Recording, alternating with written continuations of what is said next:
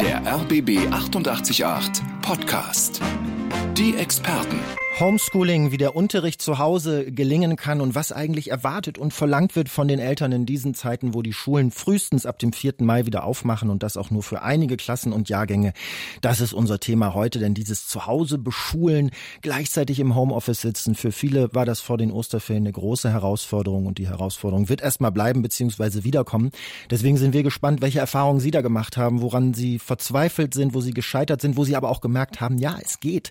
Es geht, dass man gleichzeitig gleichzeitig ähm, den Kindern hilft, in der Schule voranzukommen, zu Hause oder bei den äh, Schulaufgaben und trotzdem auch seinen Sachen so nachzugehen. 30 32 88 100, das ist die Nummer für Ihre Erfahrungen, auch für Ihre Fragen an unseren Experten Klaus Seifried, der 26 Jahre lang als Schulpsychologe gearbeitet hat und heute ähm, zu Gast ist. Herr Seifried, ähm, ganz am Anfang sage ich, ich habe ja auch eine schulpflichtige Tochter, sechste Klasse, die ich dann auch zu Hause beschulen musste. Homeschooling von den Lehrerinnen kamen verschiedenste kryptische Aufgaben Aufgabenstellung und ich saß da und habe das vielleicht zu viel hinterfragt und habe mich gefragt, was muss ich jetzt eigentlich? Was kann ich? Was darf ich?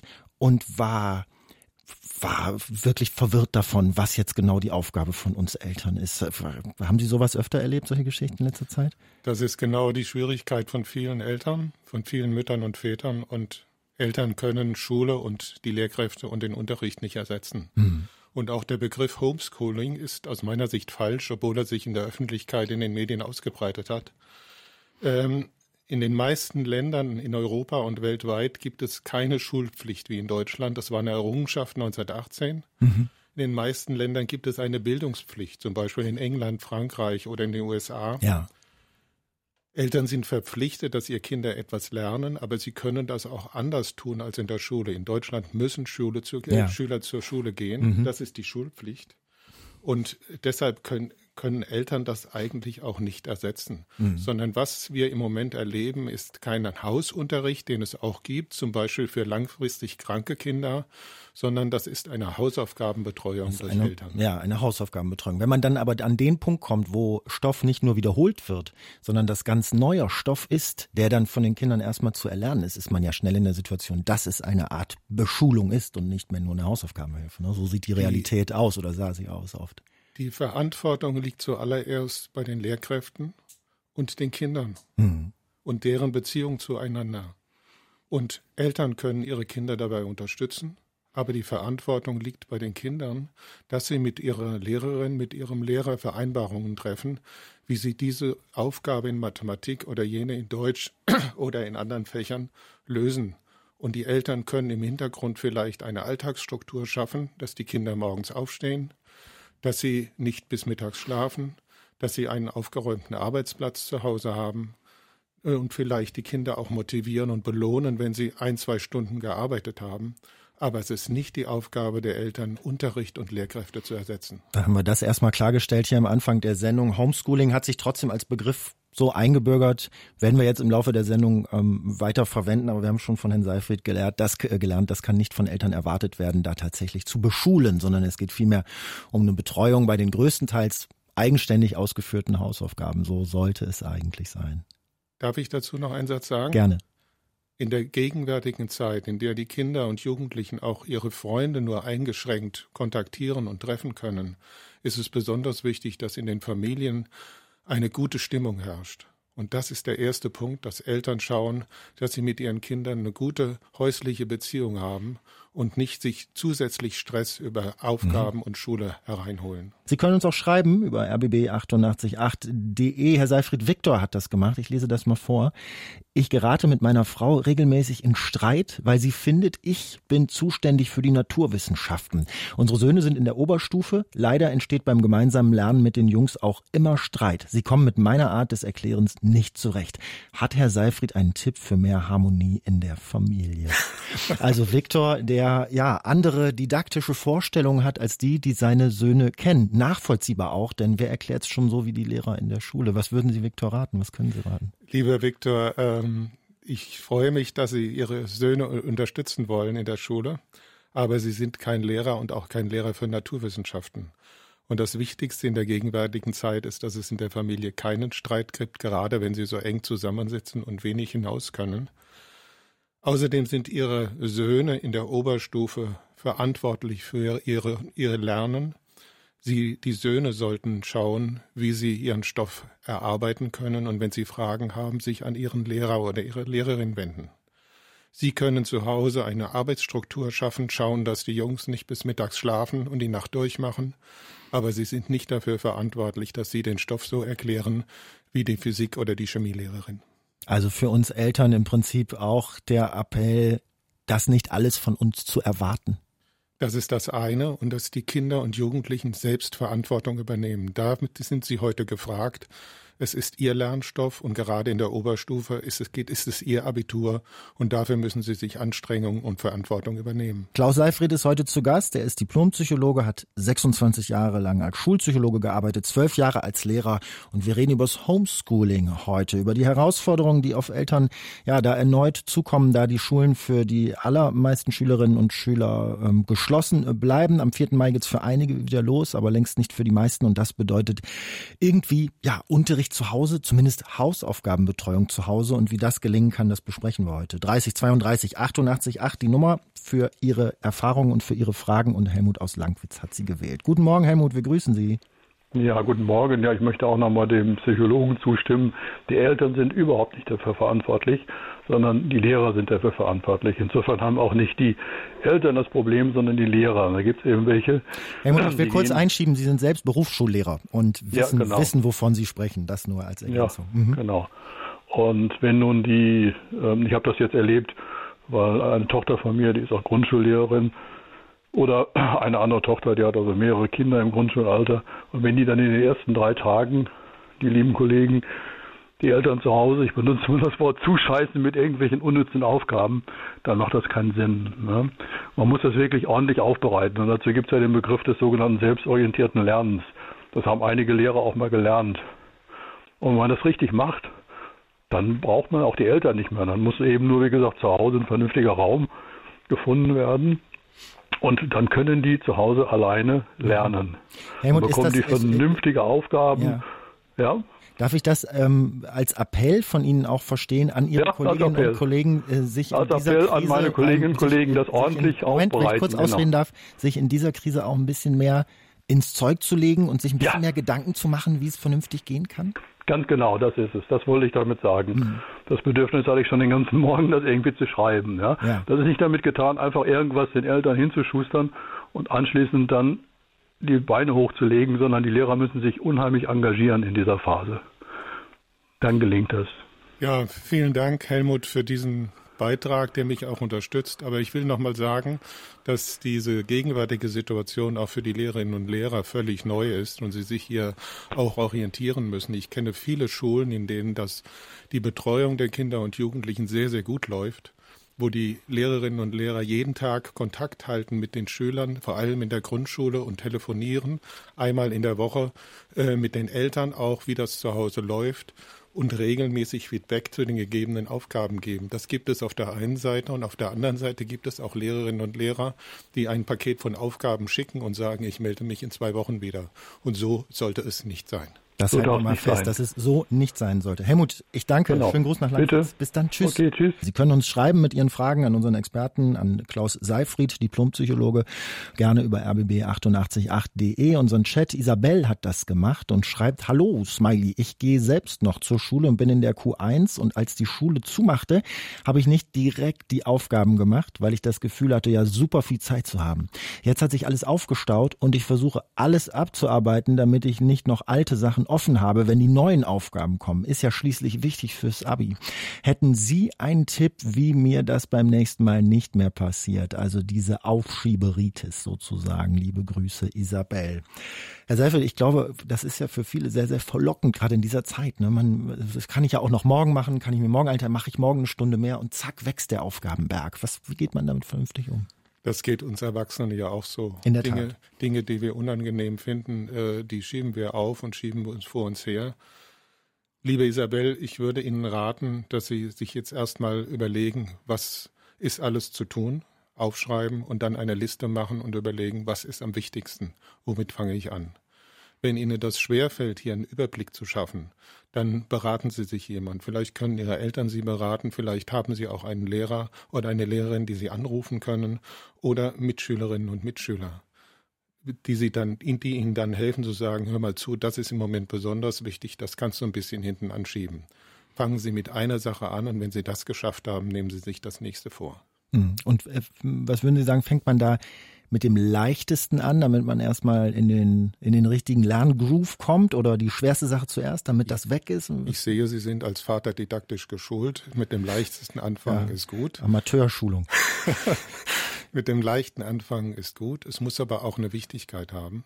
Wenn ich mit was Leichtem anfange, mit dem Fach, was ich gut kann, dann habe ich auch am schnellsten Erfolg. Hm. Und dann ist vielleicht das schwierige Fach, was mir ein bisschen, ein bisschen schwerer fällt, auch leichter anzugehen. Hm. Aber erstmal einen Überblick schaffen, den Schreibtisch aufräumen, eine Struktur schaffen und einen Wochenplan.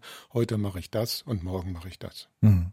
Und Sachen, die ich gar nicht alleine schaffe, dann vielleicht auch zur Seite legen und sagen, Dafür sind, das die einfach weg. dafür sind die Lehrerinnen und Lehrer zuständig. Isabel sollte Kontakt zur Schule halten, zu ihren Lehrerinnen und Lehrern und auch gezielt Fragen stellen. Hier habe ich eine Frage, das schaffe ich nicht, wie gehe ich das an? Dafür sind die da. Marika aus Pankow hat angerufen und hat uns erzählt, das klappt eigentlich alles ganz gut. Die haben ein Riesenpaket bekommen. Die Kleine in der zweiten Klasse nicht so viel wie die Große in der fünften. Die Große, die ist äh, im, im, im Nu digitalisiert. Und die Kreuzberger Schule hat das hier ganz gut hingekriegt mit einer Lernplattform und so. Und die hat jetzt gelernt, wie man Diskussionen im Internet führt, wie man äh, Themen postet, wie sie verlinkt, wie sie Emojis da reinpackt. Und ja, also hat in den letzten zwei, drei Wochen da unheimlich viel gelernt, weil sie auch ähm, ja gemerkt hat, wie viel Spaß das macht und was das auch bringen kann. Ne? Also das ist schon cool. Herr Seifert, ich höre jetzt bei Marike, was Sie von Ihren Kindern erzählt, raus. Die haben Lust zu lernen, die haben Lust, was zu machen, die haben auch was Neues für sich entdeckt. Es war aber gar nicht unbedingt das, was jetzt auf dem Stundenplan gestanden hätte oder im Lehrplan oder streng nach Stoff. Und da habe ich auch schon mal mich gefragt, ist das nicht auch eine Alternative, dass wir zu den Kindern sagen, ja, lernt, ne, bleibt irgendwo auch gefordert, aber es muss jetzt nicht unbedingt Lernen für Mathearbeit XY sein. Was glauben Sie, was ist da richtig? Also wir befinden uns ja in einer Ausnahmesituation, in einer Krise. Und wir können nicht so weiterarbeiten wie bisher. Schule findet so nicht mehr statt, unser Alltag findet so nicht mehr statt und deshalb ist es ganz wichtig, dass wir neue kreative Ideen entwickeln und positiv denken. Und wenn Eltern hier mit ihren Kindern neue Dinge tun, Dinge entwickeln, Kinder Neues lernen, ist das äußerst positiv. Auch die Lehrkräfte müssen hier neu lernen und, und neue Dinge entwickeln, Digitalisierung, äh, virtuelle Lernangebote. Und wenn Eltern das mit ihren Kindern machen, ist das wunderbar. Und es gibt viele andere Vorteile auch dieser Situation. Zum Beispiel, dass die Familien mehr Zeit füreinander haben, die Eltern mehr mit ihren Kindern tun können. Vieles, was früher, ja, das könnten wir machen, wenn wir Zeit hätten, ist jetzt möglich. Lassen Sie uns also das Positive dieser Krise nutzen, positiv denken und was wir besser daraus machen können. Und was machen wir mit der Angst der Schülerinnen und Schüler, die sagen, irgendwann ist ja wieder Schule und wenn ich das dann alles nicht kann und alles nicht gemacht habe, dann stehe ich blöd da. Dafür sind die Lehrerinnen und Lehrer verantwortlich, dass sie schauen, auf welchem Stand sind ihre Schülerinnen und Schüler. Äh, sie müssen sie dort abholen und ihnen auch Brücken bauen, äh, um damit sie wieder Anschluss finden an den Regelunterricht. Aber ich fürchte, dass der Regelunterricht, so wie er früher mal war, erst im neuen Schuljahr wieder starten wird. Conny hat uns geschrieben, mein Sohn ist neun und ich sage mal stinkfaul. Alles, was mit Hausaufgaben zu tun hat, versucht er möglichst lange zu ignorieren. Wir sagen es fünf, sechs Mal und immer trödelt er so lange rum, bis wir sauer werden. Was können wir ändern? Ich will ihm auch nicht immer irgendwelche Anreize in Aussicht stellen, wenn er die Aufgaben endlich gemacht hat. Frage an unseren Experten heute Klaus Seifried, Diplompsychologe, 26 Jahre als Schulpsychologe tätig, zwölf Jahre als Lehrer. Herr Seifried, jetzt in Zeiten von Homeschooling und Hausaufgabenbetreuung zu Hause und der Sohn ist stinkfaul, sagt Conny zumindest. Was machen die Eltern da? Ja, ich denke. Hauen geht ja nicht mehr heutzutage. Es äh, sollte nicht sein, bitte nicht. Das ist auch verboten. Ähm, ich glaube, das Problem, was Conny hier hat, haben viele Eltern zurzeit. Und ich würde gar nicht mit der Schule und den Hausaufgaben anfangen, sondern mit kleinen Pflichten im Haushalt. Mhm dass äh, so ein neunjähriger Sohn auch mal etwas tun muss für den Haushalt, äh, die Mutter, den Vater unterstützen, wenn sie jetzt alle zu Hause sind. Das ist das Erste.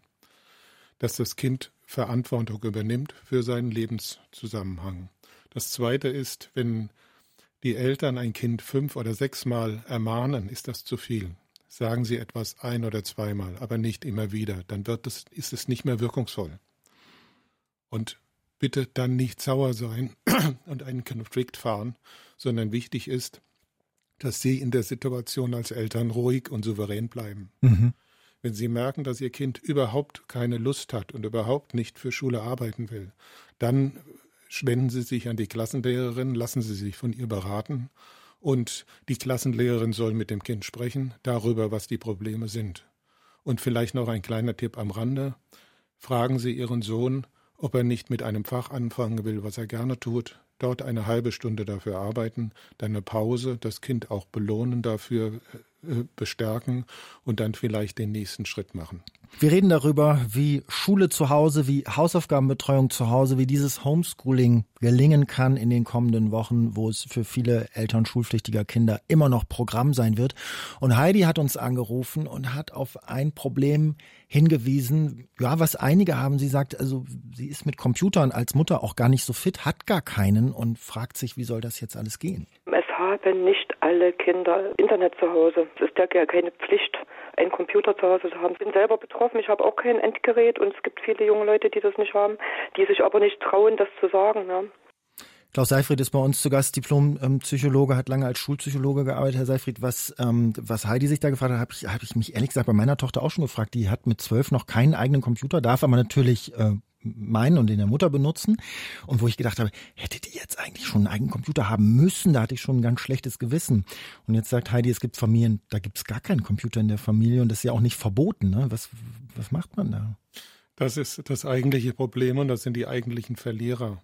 Alle Familien haben mit den Schulschließungen Schwierigkeiten, aber die technikaffinen Eltern können das teilweise kompensieren. Wir haben ungefähr 30 Prozent der Kinder in Berlin, die an der Armutsgrenze leben mhm. und wo sich Eltern zum Beispiel kein eigenes Kinderzimmer leisten können oder keinen eigenen Laptop oder Computer für die Kinder.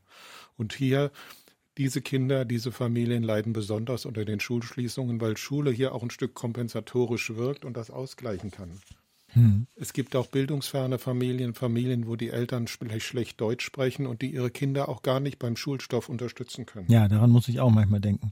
Aber und da ist es hm. wichtig, dass Schulen hier Geräte zur Verfügung stellen im Ausleihsystem, ähnlich wie das bei Musikinstrumenten auch bisher schon praktiziert wird. Mhm.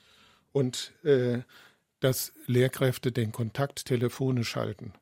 Leider habe ich erfahren, dass es doch ungefähr 10, 15 Prozent der Schülerinnen und Schüler gibt an manchen Schulen, die von äh, Lehrkräften gar nicht erreicht werden können. Mhm, Auch die, die, Eltern seit nicht erreicht Beginn der Krise einfach verschwunden sind. Die sind einfach vom Radar. Mhm.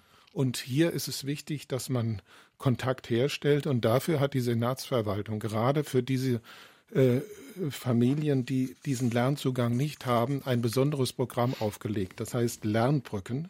Und dort können Eltern sich hinwenden, können auch Lehrerinnen und Lehrer sagen, diese Familie, dieser Schüler, diese Schülerin braucht besondere Unterstützung.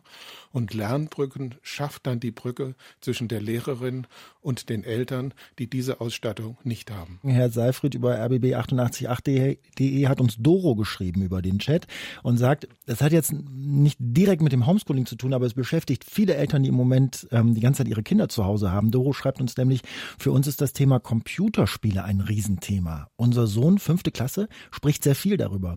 Er macht ein Spiel, das auch seine Freunde und eigentlich alle Jungs aus der Klasse machen. Das hat sich jetzt extrem verstärkt. Wir sind uns sehr unsicher, wie oft und wie lange wir ihn spielen lassen können und sollen. Er redet viel in Spielvokabular. Das nervt uns ziemlich.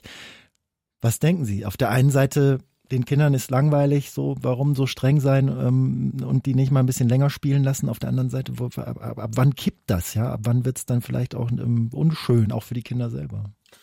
Also das Thema Computerspiele äh, ist ja ein Thema, was auch schon vor Corona war. Die haben natürlich eine große Faszination für Kinder und Jugendliche und die sind auch oft sehr, sehr spannend und können auch einen Suchtcharakter haben.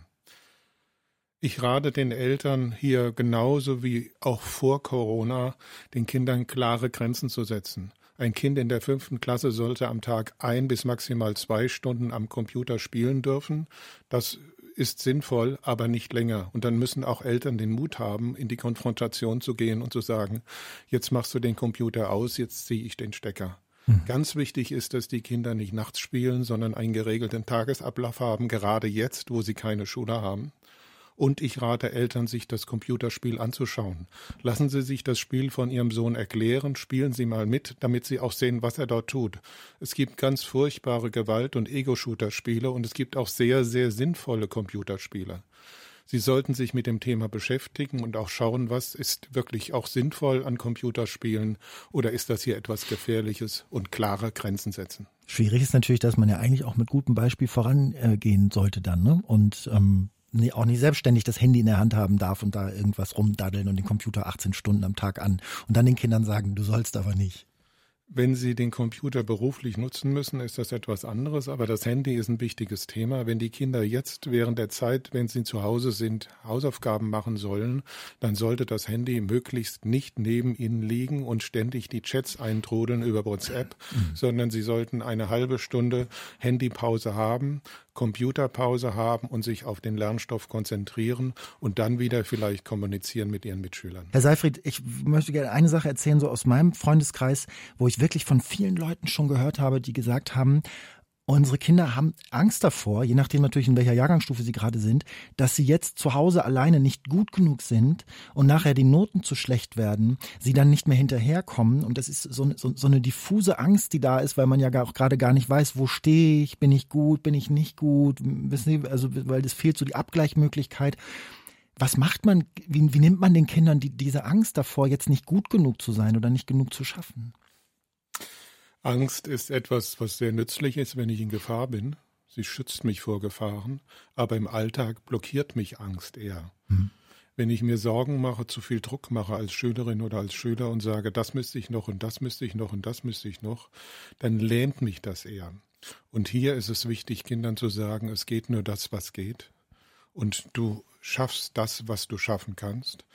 Die Schülerinnen und Schüler können auch ihre Lehrerinnen und Lehrer anrufen und sagen, was muss ich tun, was ist wichtig. Und es ist Aufgabe der Schule, hier ihre Schüler aufzufangen, na, wenn Corona wieder vorbei ist, wenn wieder normaler Unterricht ist und dort anzufangen, wo sie stehen. Mhm. Also das heißt, die Schüler als Elternteil jetzt die Schüler auch eher darin zu bestärken, nicht perfekt sein zu wollen, zu müssen, zu viel zu erwarten auch von sich? Es gibt keine Menschen, die perfekt sind. Alle Fehler haben, alle Menschen haben Fehler und Schwächen. Und dieser Druck kommt häufig von den Eltern und nicht von mhm. den Kindern, mhm. weil die Eltern genau wissen, wenn ich heute einen anspruchsvollen Beruf haben will, dann muss ich Abitur haben und studieren. Und ich muss gucken, dass mein Kind aufs Gymnasium kommt und nicht irgendein Gymnasium, sondern ein ganz besonders gutes. Da machen Eltern ihren Kindern viel Druck. Und ich bitte die Eltern in dieser schwierigen Situation diesen Druck nicht zu tun, sondern die Kinder zu stabilisieren, ihnen ein Stück Sicherheit zu geben. Kinder spüren, wenn Eltern Angst haben, wenn sie unsicher sind. Und Aufgabe der Eltern in dieser Krise ist es, ihren Kindern Sicherheit zu geben. Mhm. Und lassen Sie mich noch einen Satz sagen. Es geht ja hier nicht nur um Schule, sondern es geht auch um Ängste. Werde ich infiziert? Muss ich sterben? Werde ich schwer krank? Und dass Eltern mit ihren Kindern auch darüber sprechen und sagen, äh, Krankheit und Sterben und Tod gehört zum Leben, das ist etwas ganz Normales und wir beschützen euch und tun alles, dass es euch gut geht und dass ihr in Sicherheit weiterleben könnt. Pia hat uns geschrieben über unseren Chat über rbb888.de und schreibt, ich mache Homeoffice, mein Mann geht ins Büro. Unsere Kinder, sieben und dreizehn, sind die meiste Zeit zu Hause in diesen Zeiten, klar. Andauernd kommt eins rein und stört mich bei der Arbeit. Ich drehe fast durch. Wie kann ich ihnen begreiflich machen, dass sie nicht permanent irgendwelche Fragen stellen können, weil ich mich sonst nicht konzentrieren kann? Drei Fragezeichen. Klaus Seifried, Diplompsychologe, bei uns zu Gast bei den Experten. Ich glaube, das, Herr Seifried, was Pia schreibt, das kennen so viele Eltern schulpflichtiger Kinder in diesen Wochen, in diesen Zeiten. Was machen wir da? Das ist die klassische Belastungssituation der Familien und der Eltern. Und hier ist entscheidend, dass Eltern sich selbst nicht unter Druck setzen. Und ich würde Pia raten, ein Stück runterzufahren. Es geht nicht das, was sie sonst geleistet hat, auch nicht im Homeoffice. Und wenn sie zwei Kinder zu Hause betreut, muss sie das akzeptieren, dass sie nicht das leisten kann, was sie sonst leisten könnte. Das mhm. ist das Erste. Mhm. Sie selbst nicht unter Druck setzen. Das Zweite ist mit den Kindern, Verabredungen treffen und zu sagen, liebe Kinder, hört mal zu, jetzt muss ich eine halbe Stunde, eine Stunde lang arbeiten, da stört ihr mich bitte nicht, danach bin ich wieder für, für euch da. Also mit den Kindern einen geregelten Tagesablauf schaffen, dass sie in dieser Zeit auch für ihre Schule lernen und etwas tun oder sich selbst beschäftigen. Sieben- und dreizehnjährige Kinder können das über einen beschränkten Zeitraum. Und danach ist Mama wieder für euch da. Und dann vielleicht auch mit dem Mann absprechen, dass er sie dann zu bestimmten Zeiten abends oder, vor, oder morgens äh, vor der Arbeit entlastet, sodass Pia auch ein bisschen Zeit für sich hat. Entscheidend ist, dass Pia auch ein Stück Zeit für sich gewinnt, nicht nur für die Arbeit und natürlich auch für die Kinderzeit mhm. hat. Was ich festgestellt habe, ist, dass es deswegen besonders schwierig ist, weil natürlich sich Kinder ab einem gewissen Alter auch selbsttätig ständig mit den Hausaufgaben beschäftigen können. Dann kommt es aber zu einer Frage, zu einer Verständnisfrage. Darauf bauen vielleicht weitere Aufgaben auf. Und dann wird gefragt, kannst du mir das einmal kurz erklären? Zack, bin ich dann raus aus meinem Workflow, aus meinem, aus meinem Homeoffice und der, das ganze schöne Gerüst äh, bricht wieder zusammen. Aber wenn man an der Stelle nicht hilft, sitzt das Kind eine halbe Stunde da und kommt nicht weiter mit den Aufgaben. Es ist nicht so einfach. Ich muss mich wiederholen. Die Mutter und der Vater sind nicht der Ersatz für die Lehrerin in der Schule und nicht für den Unterricht. Da gibt es auch Mitschüler, die man anrufen kann, dem man ein Chat schicken kann. Das habe ich nicht verstanden. Da gibt es die Lehrerin, der man eine Mail schicken kann. Ich habe das nicht verstanden.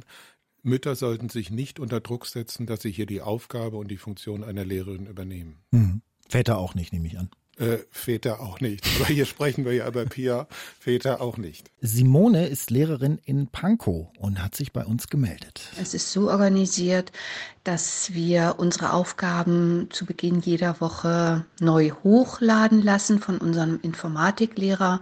Das heißt, wir geben immer im Umfang der jeweiligen Unterrichtsstunden pro Woche die Aufgaben auf. Einige Kollegen, gerade die Jüngeren, machen so ein, so ein Skype-Unterricht, was auch ganz süß ist, aber nicht mit allen wahrscheinlich funktionieren wird. Aber ich habe gehört, dass das einige Kollegen gerade im Leistungskursbereich 11. Klasse machen.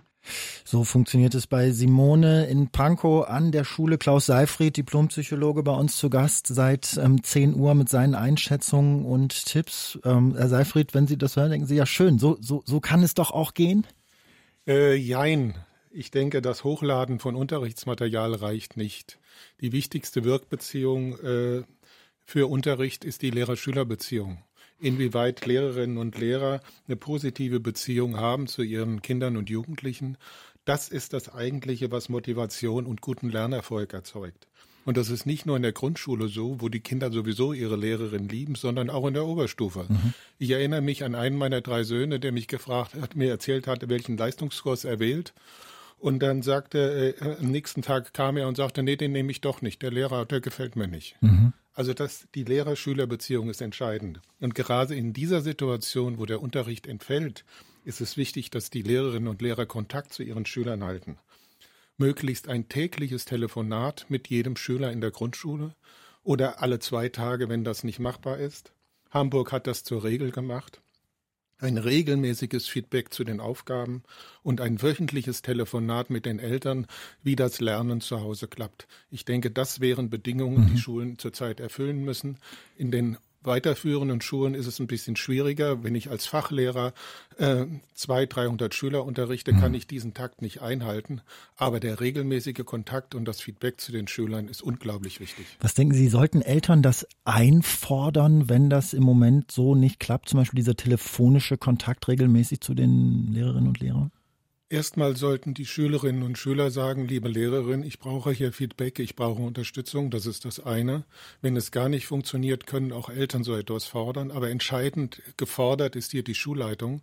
Die Schulleitung, die sagt, liebe Lehrerinnen und Lehrer, das ist unser Konzept für die Corona-Zeit, für das, äh, für das, für die Hausaufgabenbetreuung durch Eltern zu Hause. Und das, so machen wir das in der Grundschule und so machen wir das in der weiterführenden Schule. Ich bedanke mich ganz herzlich bei Klaus Seifried, Diplompsychologe Psychologe, seit 10 Uhr zu Gast in dieser Sendung mit vielen Tipps, Ratschlägen und Einschätzungen zu unserem Thema, zu der Frage, wie Homeoffice, äh, Homeoffice, Homeschooling besser gelingen kann, was von Eltern, von Lehrern und auch von den Kindern zu erwarten ist und was nicht. Herr Seifried, schön, dass Sie da waren. Ich danke ganz herzlich. Gerne.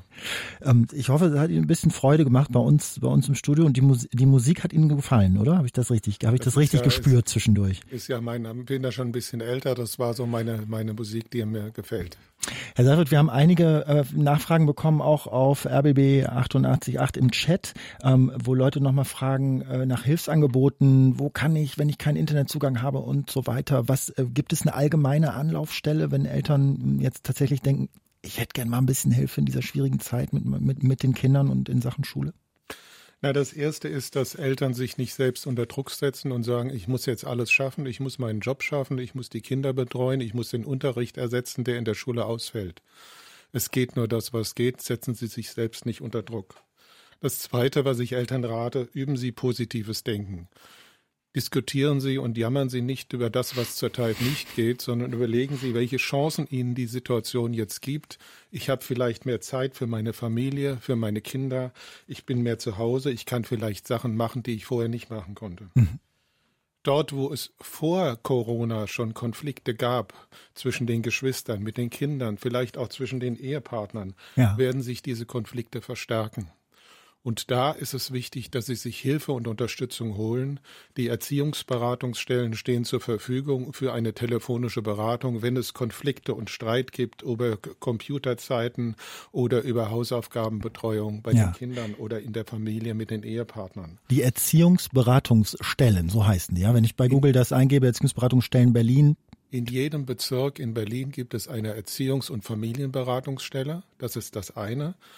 Und das andere ist, in jedem Bezirk gibt es ein schulpsychologisches und inklusionspädagogisches Beratungszentrum, kurz SIBUZ genannt. Und beide haben telefonische Beratung und telefonische Sprechstunden, wo man sich dann auch intensiver Beratung und Hilfe anhand, äh, abholen kann. Und diese Situation ist schwierig für uns alle und scheuen Sie nicht, sich Unterstützung ja. und Hilfe zu holen. Das, das ist, ist vielleicht Schande. ganz wichtig nochmal zu sagen, das ist auch nicht peinlich, das ist auch nichts Schlimmes oder dass man das dann selber nicht auf die Reihe bekommt, sondern dafür sind diese Stellen da, da sitzen geschulte Leute und vielleicht können die ja was für einen tun. Und ich kann vielleicht mal sagen, ich komme hier nicht weiter. Trauen Sie sich zu sagen, ich schaffe das nicht und jemand anders guckt von außen und kann Sie beraten. Vielen Dank, Klaus Seifried.